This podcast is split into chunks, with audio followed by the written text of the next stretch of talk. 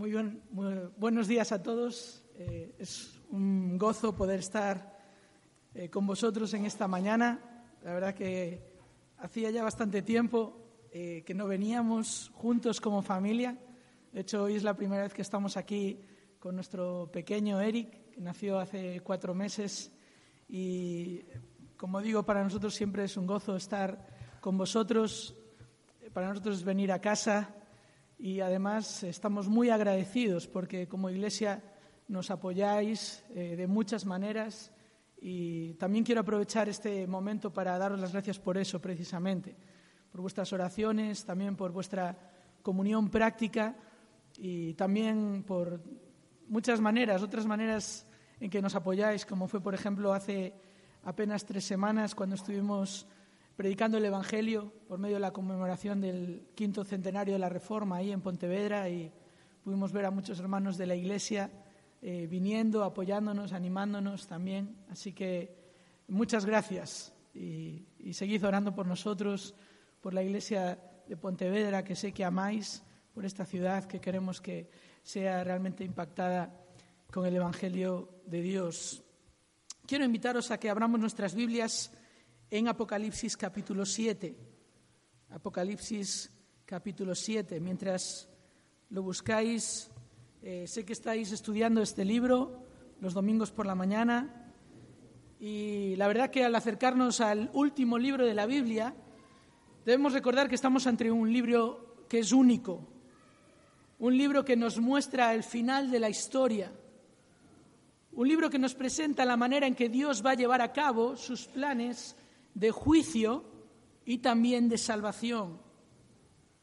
Pero al acercarnos a este libro, existen por lo menos dos maneras incorrectas de venir a él, dos maneras incorrectas de acercarse a Apocalipsis. Una yo la describiría como un acercamiento aprensivo, temeroso, miedoso. Hay personas que dicen, uy, Apocalipsis, prefiero no leerlo porque me da miedo todo lo que se describe ahí o es muy complejo.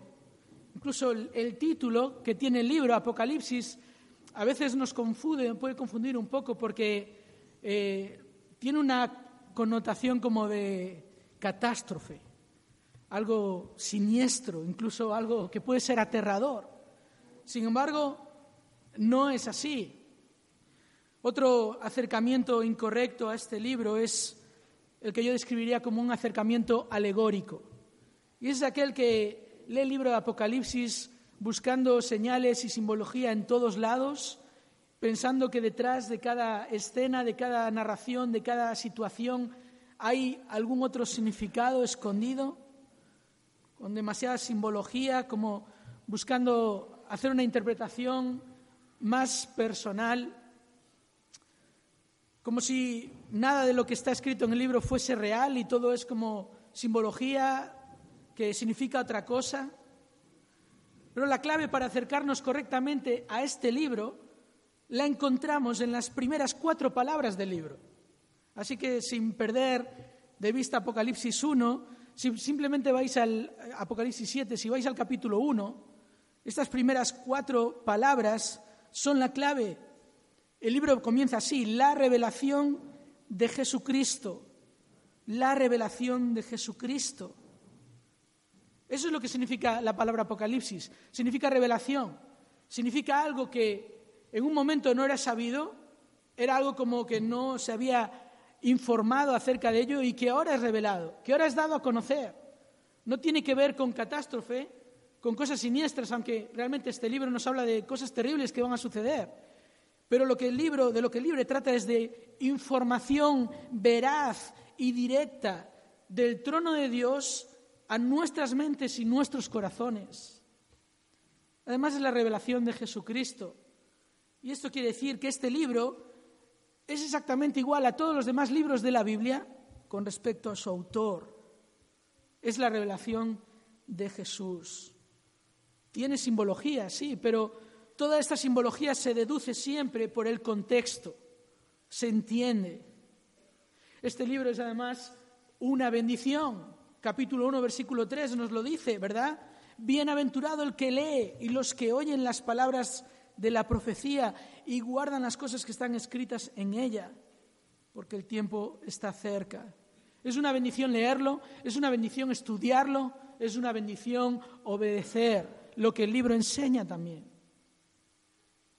La revelación de Jesucristo nos presenta al Jesús que regresará al mundo. Y a veces el mundo presenta una imagen incorrecta del Jesús que va a volver al mundo. No es ese Jesús que a veces se nos presenta como un ser moribundo en la cruz, como una persona pálida, pálida casi sin fuerzas, apenado. No es como algunos lo presentan, como esa especie de vendedor desesperado porque compres su producto. No es un hombre tímido y apocado que busca personas que confíen en él. No. Dice Apocalipsis 1, a partir del versículo 14, que sus ojos son como llama de fuego, su voz como el ruido de muchas aguas. Se nos dice que de su boca sale una espada de dos filos, que su rostro es como el sol cuando brilla con toda su fuerza. Y tal es su majestad que cuando Juan lo ve, cae como muerto a sus pies. Y como seguramente habréis estado observando, es un libro que tiene como tres partes, de acuerdo al versículo 19 del capítulo 1. Este Jesús que se presenta ante Juan, que es el primero y el último, el que vive y estuvo muerto y está vivo por los siglos de los siglos, le dice a Juan, escribe pues las cosas que has visto y las que son y las que han de suceder después de estas. Lo que Juan acaba de ver es una visión de la majestad de Jesús. La siguiente sección son las cartas que se dirigen a las siete iglesias, capítulos 2 y 3, y ahí lo que vemos, lo que Juan ve es la autoridad de Jesús. Y luego el resto del libro donde Juan ve la victoria final de Jesús. En cierta ocasión le preguntaron a un hombre ya mayor, un hombre que era un fiel cristiano y que era reconocido porque siempre tenía una actitud optimista, y le preguntaron, ¿cuál es el secreto de tu triunfante actitud? Y aquel hombre respondió, he leído el último libro de la Biblia, así que sé cómo termina la historia y yo estoy en el lado ganador. Este es el libro que nos presenta la consumación de los propósitos y promesas de Dios. Este es el libro que nos revela el control soberano de Dios sobre toda la historia. Él tuvo la primera palabra y Él tendrá la última palabra. Y en este capítulo 7 que hoy vamos a considerar, encontramos una demostración más del plan soberano de Dios. Son dos visiones que Juan recibe en las que él ve cómo Dios sigue protegiendo a los suyos, aun en la época más catastrófica de la historia. Por eso vamos a leer juntos Apocalipsis capítulo 7 y vamos a considerar lo que la palabra de Dios tiene aquí para nosotros. Dice así Apocalipsis 7, 1. Después de esto, vi a cuatro ángeles de pie en los cuatro extremos de la tierra, que detenían los cuatro vientos de la tierra para que no soplara viento alguno ni sobre la tierra, ni sobre el mar, ni sobre ningún árbol. Y vi a otro ángel que subía de donde sale el sol y que tenía el sello del Dios vivo y gritó a gran voz a los cuatro ángeles a quienes se les había concedido hacer daño a la tierra y al mar, diciendo, no hagáis daño ni a la tierra, ni al mar, ni a los árboles, hasta que hayamos puesto un sello en la frente de los siervos de nuestro Dios. Y oí el número de los que fueron sellados, ciento cuarenta y cuatro mil sellados de todas las tribus de los hijos de Israel. De la tribu de Judá fueron sellados doce mil. De la tribu de Rubén, doce mil. De la tribu de Gad, doce mil. De la tribu de Aser, doce mil. De la tribu de Neftalí, doce mil. De la tribu de Manasés, doce mil. De la tribu de Simeón, doce mil. De la tribu de Leví, doce mil. De la tribu de Isaacar, doce mil. de la tribu de Zabulón doce mil, de la tribu de José doce mil, y de la tribu de Benjamín fueron sellados doce mil. Después de esto miré y vi una gran multitud que nadie podía contar, de todas las naciones, tribus, pueblos y lenguas, de pie delante del trono y delante del Cordero, vestidos con vestiduras blancas y con palmas en las manos. Y clamaban a gran voz, diciendo, la salvación pertenece a nuestro Dios que está sentado en el trono y al Cordero. Y todos los ángeles estaban de pie alrededor del trono y alrededor de los ancianos y de los cuatro seres vivientes, y cayeron sobre sus rostros delante del trono y adoraron a Dios diciendo, Amén. La bendición, la gloria, la sabiduría, la acción de gracias, el honor, el poder y la fortaleza sean a nuestro Dios por los siglos de los siglos. Amén. Y uno de los ancianos habló diciéndome, estos que están vestidos con vestiduras blancas, ¿quiénes son y de dónde han venido? Y yo le respondí, Señor mío, tú lo sabes. Y él me dijo, estos son los que vienen de la gran tribulación y han lavado sus vestiduras y las han emblanquecido en la sangre del Cordero. Por eso están delante del trono de Dios y le sirven día y noche en su templo. Y el que está sentado en el trono extenderá su tabernáculo sobre ellos. Ya no tendrán hambre ni sed, ni el sol los abatirá, ni calor alguno. Pues el Cordero en medio del trono los pastoreará y los guiará a manantiales de aguas de vida, y Dios enjugará toda lágrima de sus ojos. En este pasaje que acabamos de leer, encontramos dos visiones de la protección soberana de Dios que motivan nuestra adoración y nuestra evangelización.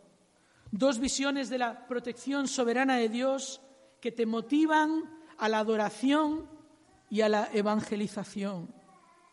En la primera visión encontramos la protección soberana de Dios sobre su pueblo Israel, los primeros ocho versículos, y luego en la segunda visión encontramos la protección soberana de Dios sobre sus escogidos, aquellos que serán salvos durante la tribulación. Y en cada sección tenemos también un anuncio. En la primera visión hay un anuncio de un ángel y en la segunda visión un anuncio de un anciano. Y una cosa que también encontramos en las dos visiones es un número. En la primera visión un número específico, 144.000. En la segunda visión un número que no se puede contar. Así que vamos a ver primero esta primera visión donde vemos la protección soberana de Dios sobre Israel. Pero antes de meternos de lleno en nuestro pasaje, creo que es interesante notar que el capítulo 7 de Apocalipsis es una especie de paréntesis en el desarrollo de los juicios de Dios que comienzan en el capítulo 6 con la apertura de los siete sellos. El capítulo 6 nos muestra ese comienzo de los juicios de Dios, pero al llegar al sexto sello hay un paréntesis y luego en el capítulo 8 encontramos cómo se abre el octavo sello. Después de abrir este sexto sello también podemos observar al final del capítulo 6 que el mundo comienza a comprender que Dios está detrás de todo lo que está sucediendo. Fijaos en el capítulo 6, versículo 15.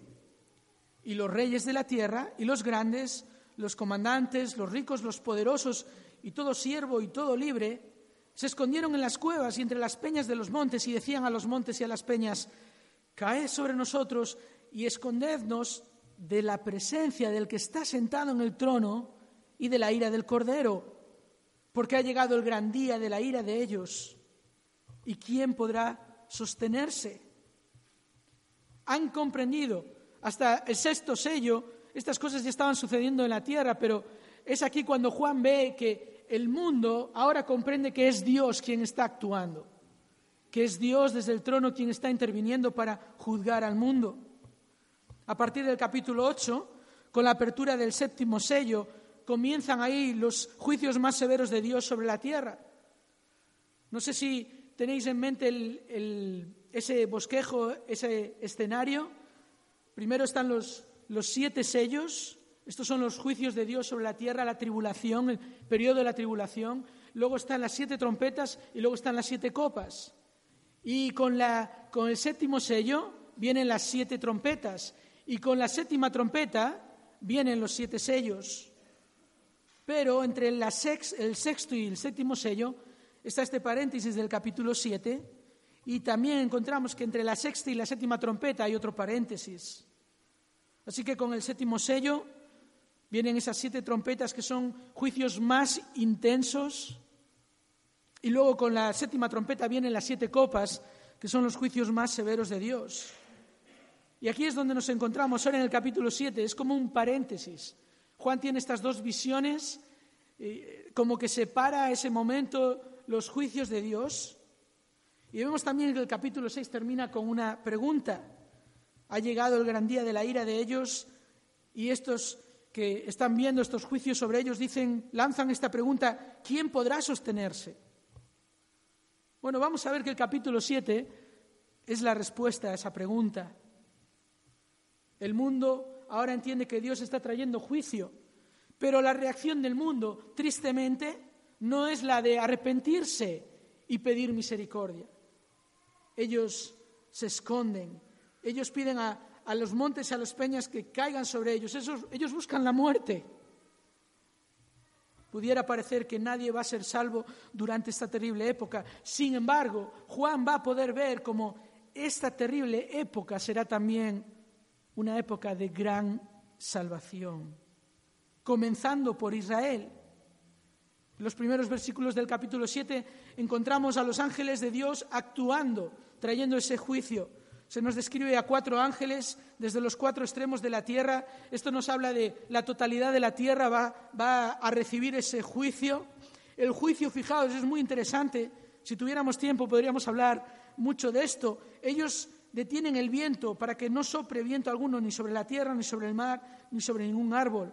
En un sentido, el detener el viento supone una gran destrucción para este mundo, porque este mundo depende de los vientos. Muchas cosas dependen de los vientos, las mareas, las estaciones, las nubes, muchísimas cosas.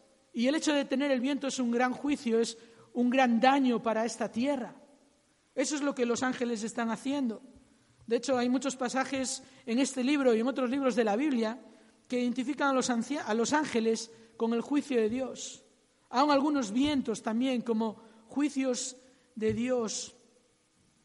Y encontramos que en el segundo versículo se nos dice que otro ángel aparece, viene de donde sale el sol y viene para detener a aquellos que están a punto de hacer este daño sobre la tierra. Les dice, no hagáis daño, versículo 3, ni a la tierra, ni al mar, ni a los árboles, hasta que hayamos puesto un sello en la frente de los siervos de nuestro Dios. Se nos dice que este ángel viene con un sello, el sello del Dios vivo. En aquellos tiempos un sello era usado para autentificar documentos, para asegurar que aquel que lo sellaba eh, era algo que venía de él. Los sellos se usaban para proteger, para dar protección, para también señalar propiedad. Y esto es lo que vemos aquí, esto es lo que Dios va a hacer. Antes de que estos juicios vengan sobre toda la tierra, Dios va a proteger a algunos de los que están en la tierra. Dios les va a sellar, Dios va a decir, estos son míos, a estos no les toquéis. Dios va a proteger, nos dice el versículo 3, a sus siervos les va a proteger de los juicios que estaban por llegar. Si vamos al capítulo 9 y versículo 4, ahí con la quinta trompeta se nos dice que van a venir langostas con el poder de escorpiones para traer juicio sobre la tierra.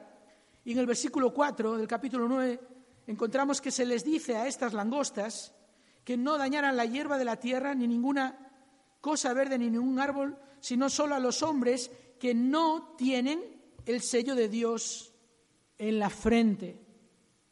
Dios protege a los suyos. Lo que vemos en esta escena es lo que Dios había estado haciendo a lo largo de la historia con su pueblo escogido. En cada situación de gran dificultad que estuvo el pueblo de Israel, Dios protegió a los suyos. ¿Recordáis cuando en Egipto Dios envía a Moisés, envía las plagas para que Faraón deje ir a su pueblo, no les deja marchar? Aquellas plagas, por cierto, no afectan al pueblo de Dios. Y cuando llega la última plaga, aquella que va a traer mortandad a todos los primogénitos de Egipto, Dios, por medio de Moisés, le dice a su pueblo que pongan una marca. ¿Recordáis? En los postes, en los dinteles de cada casa, un cordero, la sangre del cordero. Y cuando viene el ángel a traer ese juicio, no entra en aquellas casas. Durante el juicio de Dios sobre Egipto, Dios protegió a los suyos. Dios les marcó para que los ángeles no les hicieran daño. Aún encontramos otra escena en Ezequiel capítulo 9, y esto es llamativo porque en este caso es el juicio que Dios trae sobre su propio pueblo, es el cautiverio, es el juicio que Dios trae sobre la idolatría de aquellos que eran el pueblo de Dios, que tenían que ser una señal para las naciones, una luz para las naciones, pero estos habían dejado llevar por la idolatría de las naciones a su alrededor, Dios les envía al cautiverio, Dios trae juicio, pero en Ezequiel 9 se nos dice que aún aquellos del pueblo de Dios que realmente habían confiado en Él, que no habían caído en aquella idolatría, Dios les iba a proteger. Ezequiel capítulo 9, versículo 1 nos, nos dice, entonces gritó a mis oídos con gran voz diciendo, acercaos, verdugos de la ciudad, cada uno con su arma destructora en la mano. Y he aquí, seis hombres venían por el camino de la puerta superior que mira al norte, cada uno con su arma destructora en la mano. Y entre ellos había un hombre vestido de lino con una cartera de escribano en la cintura. Y entraron y se pusieron junto al altar de bronce. Entonces la gloria de Dios, del Dios de Israel, subió del querubín sobre el cual había estado hacia el umbral del templo. Y llamó al hombre vestido de lino que tenía la cartera de escribano a la cintura y ese es el tiempo, hermanos, en el que Dios va a traer el juicio, el cautiverio sobre su pueblo Israel, pero le da esta visión a Ezequiel y mirad lo que Dios va a hacer. El Señor le dijo, pasa por en medio de la ciudad, por en medio de Jerusalén, y pon una señal en la frente de los hombres que gimen y se lamentan por todas las abominaciones que se cometen en medio de ella.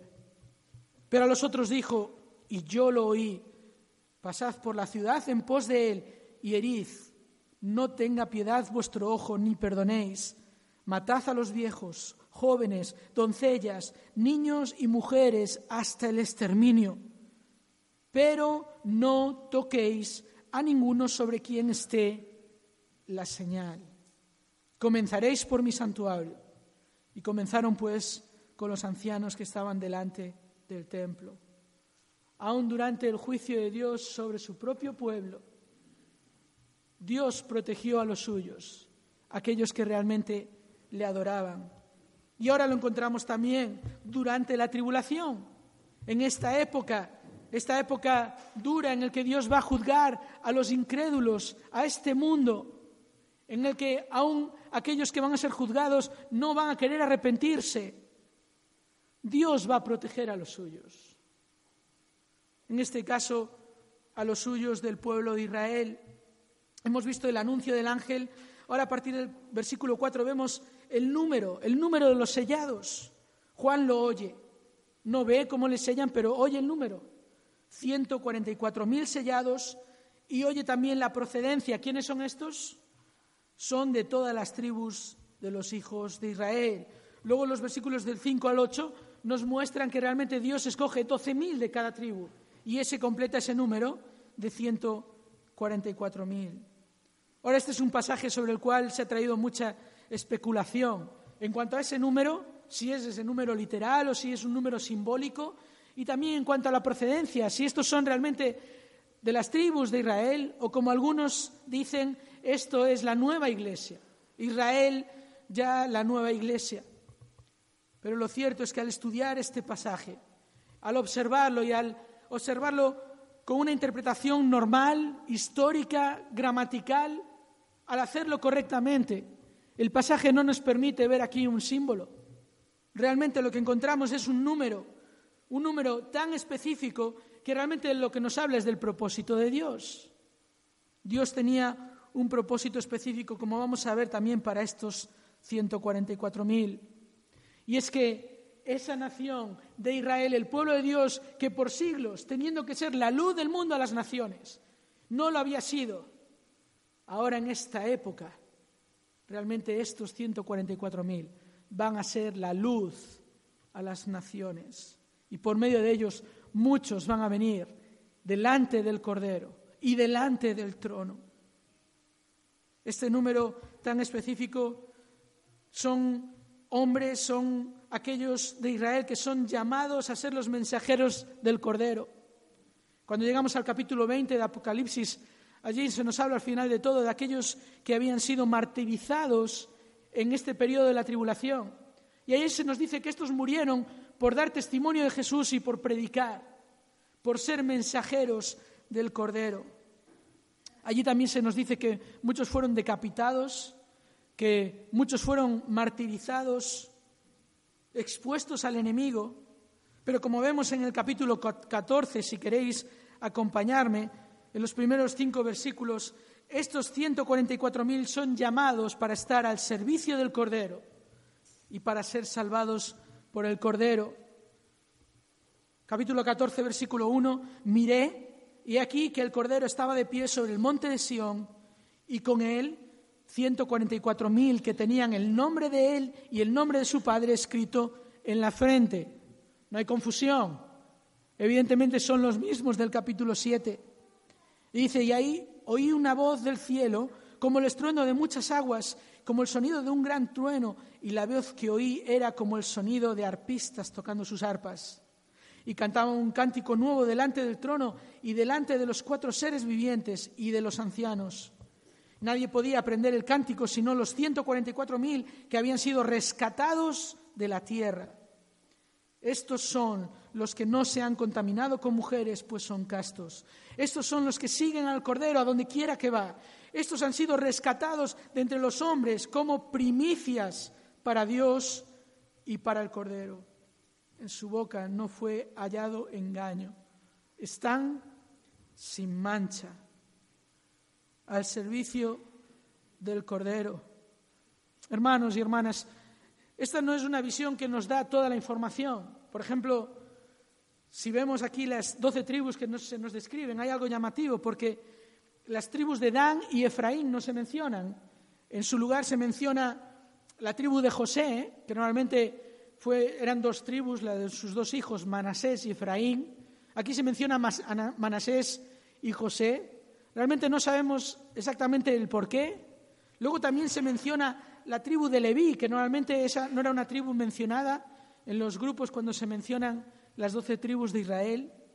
Lo que sabemos es que tanto Dan y Efraín fueron, digamos, la punta de lanza en buscar la idolatría de las tribus de Israel. Fueron los que realmente llevaron al máximo este camino de idolatría. Pero no sabemos, no tenemos toda la información.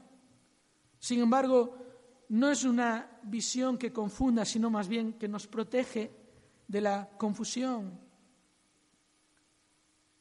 esta, estos 144.000, los hijos de Israel, no son la iglesia, no son la nueva iglesia. Pablo enseña que hay un plan de Dios específico para Israel para esta época. Si vamos a Romanos capítulo 11, en el versículo 25, Pablo habla esto a creyentes en Roma acerca de lo que Dios va a hacer de manera específica con su pueblo Israel en este periodo de la tribulación. Pablo enseña el plan de Dios para Israel, Romanos 11, 25. Porque no quiero, hermanos, que ignoréis este misterio. Otra vez esta palabra misterio nos habla de algo que no había sido revelado, algo que no se conocía aún, para que no seáis sabios en vuestra propia opinión. Y ahora Pablo dice que a Israel le ha acontecido un endurecimiento parcial hasta que haya entrado la plenitud de los gentiles. Y ahora notad en estos versículos cómo Pablo diferencia claramente la iglesia de Israel. Versículo 26, así todo Israel será salvo tal como está escrito, El libertador vendrá de Sión, apartará la impiedad de Jacob, y este es mi pacto con ellos cuando yo quite sus pecados. Hacemos una pausa aquí. Cuando leíamos en Apocalipsis 14 aquellos de 144.000 que venían con el Cordero, que son las primicias de Israel, eso es lo que Dios está haciendo ahora en este tiempo de la tribulación. Trae sus primicias, los 144.000, y al final de la tribulación, como dice Pablo aquí, todo Israel será salvo. Versículo 28, Pablo dice en cuanto al Evangelio, son enemigos por causa de vosotros, pero en cuanto a la elección de Dios, son amados por causa de los padres, porque los dones y el llamamiento de Dios son irrevocables. Pues así como vosotros en otro tiempo fuisteis desobedientes a Dios, y eso vosotros, Pablo se está refiriendo a la iglesia, ahora se os ha mostrado misericordia por razón de la desobediencia de ellos, y ellos son el pueblo de Israel. Así también ahora estos han sido desobedientes para que por la misericordia mostrada a vosotros, también a ellos ahora les sea mostrada misericordia. la iglesia no es el nuevo Israel, aunque Israel sí va a ser salvo por gracia, como la iglesia. Pablo también lo explica en Romanos capítulo 9, versículo 6. No es que la palabra de Dios haya fallado, porque no todos los descendientes de Israel son Israel, ni son todos hijos por ser descendientes de Abraham, sino que por Isaac será llamada tu descendencia. Esto es, no son los hijos de la carne los que son hijos de Dios, sino que los hijos de la promesa son considerados como desobedientes. Por tanto, lo que tenemos aquí en estos primeros ocho versículos de Apocalipsis es esta demostración y continuación del plan soberano de Dios para proteger a su pueblo. Es la protección soberana de Dios que produce convicción y confianza en los planes soberanos de Dios. Si miramos al pasado, Dios salvó por gracia, por medio de un cordero. Si miramos al futuro, Dios salvará por gracia, por medio del cordero. Por tanto, nosotros que estamos en el presente, perseveramos en confianza en la soberanía de Dios. Ahora Juan tiene una segunda visión y esto es algo maravilloso. Los versículos 9 al 17 nos presentan ahora la protección soberana sobre los escogidos de Dios. Vimos que hubo un anuncio de un ángel que se nos que Juan oyó el número de los sellados. Ahora Juan ve otro número, pero este no lo puede contar, una gran multitud y también va a recibir un anuncio de un anciano. Pasamos del número específico de sellados del pueblo de Israel al número incontable, incontable de salvados de entre todas las naciones. Y hermanos, pretendo hacer un gran énfasis aquí, a ver si soy capaz. Es el peor momento de la historia, cuando muchos tratan de esconderse de la ira del Cordero y Juan ve una gran multitud que confiará en el Cordero. El periodo de la historia de más salvación. Muchos que serán redimidos por el Cordero. Y Juan describe la escena que ve. Ve primero la procedencia de aquellos. Se nos dice que vienen de todas las naciones, tribus, pueblos y lenguas, de todo lugar, de toda clase, como ya habíamos visto en el capítulo 5, donde allí estaban los redimidos, la iglesia adorando al Cordero, también de toda tribu, de toda lengua, de toda nación. Vemos también su posición. Pablo, perdón, Juan nos dice que están de pie delante del trono. Esto nos habla de que han sido aceptados por Dios para estar ahí. Están también delante del Cordero porque el Cordero es su mediador, es su Salvador. Han sido perdonados. Juan les ve vestidos con vestiduras blancas y con palmas en las manos.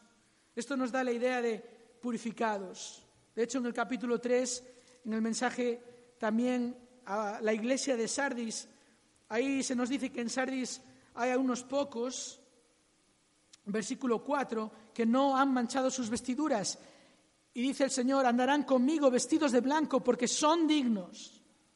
Así el vencedor será vestido de vestiduras blancas y no borraré su nombre del libro de la vida y reconoceré su nombre delante de mi Padre y delante de sus ángeles. Es lo que Juan ve en el capítulo 7. Una gran multitud, vestidos con vestiduras blancas, purificados, con palmas en sus manos, nos da la idea de celebración. Están victoriosos. Han vencido, pero han vencido a través del Cordero. Juan también escucha su proclamación. Ellos dicen, la salvación pertenece a nuestro Dios. Y mirad, esto no es un anuncio de que la salvación viene de Dios, esto realmente es una declaración de que Dios ha consumado la salvación. A Él y al Cordero le pertenecen, ellos lo han hecho. Y entonces Juan ve que ahora todos los que están ahí, todos los que están alrededor de aquellos que han sido salvados y que están delante del trono y delante del Cordero, todos ellos caen sobre sus rostros para adorar a Dios. Todo aquel que está contemplando la escena reconoce lo que acaban de decir, que de Dios viene la salvación, que Dios ha salvado a aquellos que están allí y por eso le adoran. La bendición, la gloria, la sabiduría, la acción de gracias, el honor, el poder y la fortaleza sean a nuestro Dios por los siglos de los siglos. Es una escena preciosa, una escena espectacular de adoración. Pero aquí es cuando encontramos una conversación entre Juan y uno de los ancianos. Uno de los ancianos se dirige a Juan y esto es muy interesante. Realmente lo que aquí vemos es que Juan es introducido aún más en la visión. No solo lo ve, sino que se, le acerca más. De hecho, esta conversación este hecho de que el anciano le pregunta quiénes son, Juan dice, tú lo sabes, tú lo sabes mejor que yo, yo realmente, ¿qué voy a decir yo? Dímelo tú.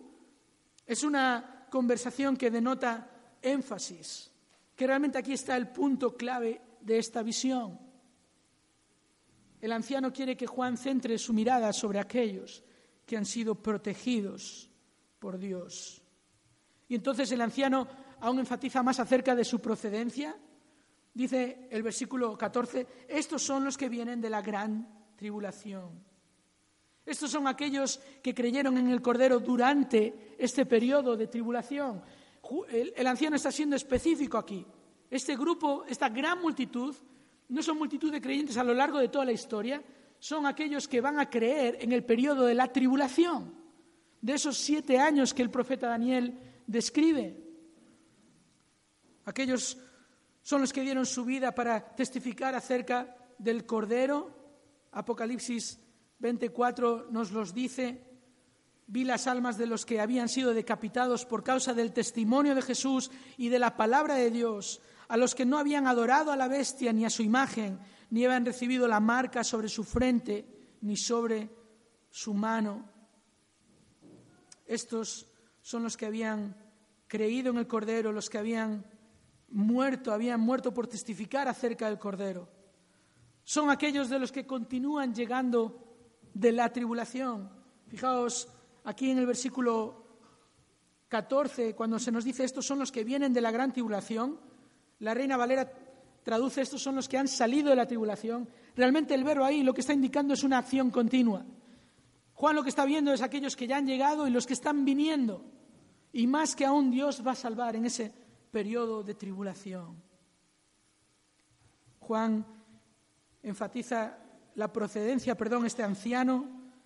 También vuelve a hablar de la posición que ellos tienen al final del versículo 14 y versículo 15. Han lavado sus vestiduras, las han emblanquecido en la sangre del Cordero. Vuelve a enfatizar estas cosas. Por eso están delante del trono de Dios. Por eso están aquí, porque han sido salvados por medio de la sangre del Cordero. Y por eso es que están ahora sirviendo día y noche en el templo de Dios. Pero ahora además este anciano le recuerda a Juan la protección que estos han recibido. Al final del versículo 15, y el que está sentado en el trono extenderá su tabernáculo sobre ellos. La protección de la que está hablando aquí este anciano no tiene que ver con preservar la vida durante la tribulación, ellos iban a ser protegidos de los juicios de Dios durante la tribulación, no iban a ser protegidos necesariamente del poder del maligno, durante ese periodo y muchos iban a morir, muchos morirán martirizados, pero ellos van a ser protegidos para recibir la vida eterna. Como el Señor Jesús mismo les prometió a sus discípulos antes de ir a la cruz, en la casa de mi Padre muchas moradas hay, voy a preparar lugar para vosotros y si me voy vendré y os tomaré conmigo para que donde yo estoy, vosotros también estéis. Esto es lo que va a hacer Dios con estos. Va a extender su tabernáculo sobre ellos, va a estar para siempre con ellos, ellos van a morar con Dios para siempre. La presencia protectora de Dios estará con ellos para siempre y ellos estarán en el lugar más seguro que jamás ha existido. Por último, lo que encontramos es la provisión, la provisión que Dios le da a estos salvados en la tribulación. Versículo 16, ya no tendrán hambre ni sed, ni el sol los abatirá, ni calor alguno y podemos imaginar lo que será para un creyente estar en la tribulación, por lo que este libro nos enseña. En el capítulo 13 se nos dice que va a haber un momento en que el anticristo va a marcar a aquellos que le adoran y solo aquellos que tengan esa marca podrán comprar, podrán tener acceso al, al comercio. Por lo tanto, es obvio que muchos pasarán mucha hambre y mucha sed y no tendrán dónde protegerse aún ni del sol ni del calor. Pero por un tiempo, porque ahora ya no están a merced del maligno, ahora están en manos del buen pastor. Versículo 17, el cordero en medio del trono los pastoreará. El buen pastor. Y aquí encontramos realmente una imagen preciosa del Señor Jesús, el cordero y el pastor, el cordero que pastorea el cordero que dio su vida por los suyos, el buen pastor que da su vida por las ovejas. Y termina diciendo que aquellos que habían sido llevados a la muerte ahora son guiados a los manantiales de aguas de vida. Los que habían derramado lágrimas por el dolor del martirio ahora son consolados por Dios mismo. Dios enjugará toda lágrima de sus ojos. Esta es una visión maravillosa, hermanos y hermanas, de la protección soberana de Dios. Es una revelación de la gracia de Dios, de la certeza de sus promesas y de la realidad de su victoria. Aun en la época donde más difícil será seguir a Jesús, mayor será el número de los redimidos, el número de aquellos que junto con el resto de los redimidos, que junto con todos los seres celestiales clamarán a gran voz, la salvación pertenece al que está en el trono y al Cordero. Los planes de Dios no pueden ser estorbados nunca. Dios mismo, a través del profeta Isaías, dice, acordaos de esto y estad confiados Ponedlo en vuestro corazón, transgresores. Acordaos de las cosas anteriores ya pasadas, porque yo soy Dios y no hay otro. Yo soy Dios y no hay ninguno como yo, que declaro el fin desde el principio y desde la antigüedad lo que no ha sido hecho. Yo digo, mi propósito será establecido y todo lo que quiero realizaré. Nadie puede evitar los justos juicios de Dios. Nadie puede impedir sus propósitos soberanos. Nadie puede detener su plan de salvación. Y como dice un predicador, David Platt se llama, nada nos sucederá en este mundo que se escape de la buena voluntad de un Dios soberano. ¿Tienes tú tal convicción? ¿Confías en el Dios soberano. En medio de los juicios de Dios y de la ira del Cordero, Juan pudo ver dos claros ejemplos de la protección soberana de Dios. Juan pudo ver cómo el plan de salvación de Dios siguió adelante, vio cómo las promesas de Dios se cumplen. El anciano le señaló a Juan las evidencias de esta gracia soberana de Dios. Y al ver esa obra de Dios, las criaturas celestiales y los que ya estaban ante el trono cayeron sobre sus rostros y el texto nos dice que adoraron a Dios. Esa es la reacción de los que contemplan la protección soberana de Dios. Esa debería ser nuestra reacción al meditar este pasaje, ya que la salvación le pertenece, los que somos salvos debemos adorarle y debemos continuar proclamando el, mensaje de la gracia de Dios y el mensaje de la sangre del Cordero de Dios. Vamos a terminar con una oración. Padre nuestro, te damos gracias por tu palabra.